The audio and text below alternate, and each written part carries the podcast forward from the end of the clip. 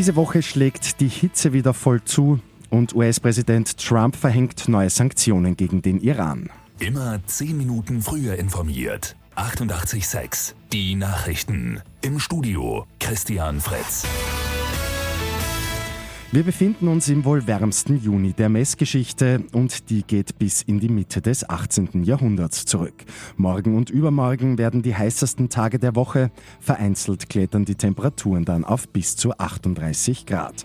Aufpassen sollten vor allem ältere Personen und Kinder. Wichtige Besorgungen sollten wenn möglich in der Früh oder am Abend gemacht werden.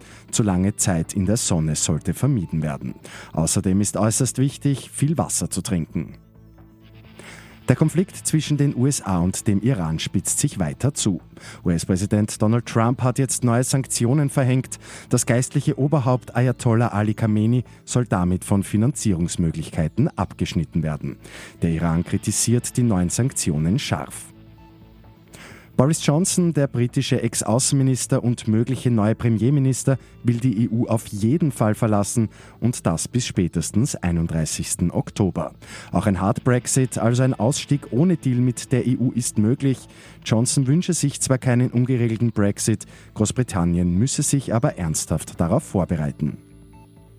Und Mannerschnitten schmecken überall gleich. Die gute Nachricht zum Schluss. Vor zwei Jahren hat es Vorwürfe gegeben, dass der Schnittenhersteller Manner in Osteuropa schlechtere Qualität verkaufen würde. Die EU-Kommission hat die Anschuldigungen jetzt aber zurückgewiesen. In einem Test ist die einheitliche Rezeptur bestätigt worden. Mit 886 immer 10 Minuten früher informiert. Weitere Infos jetzt auf Radio 886 AT.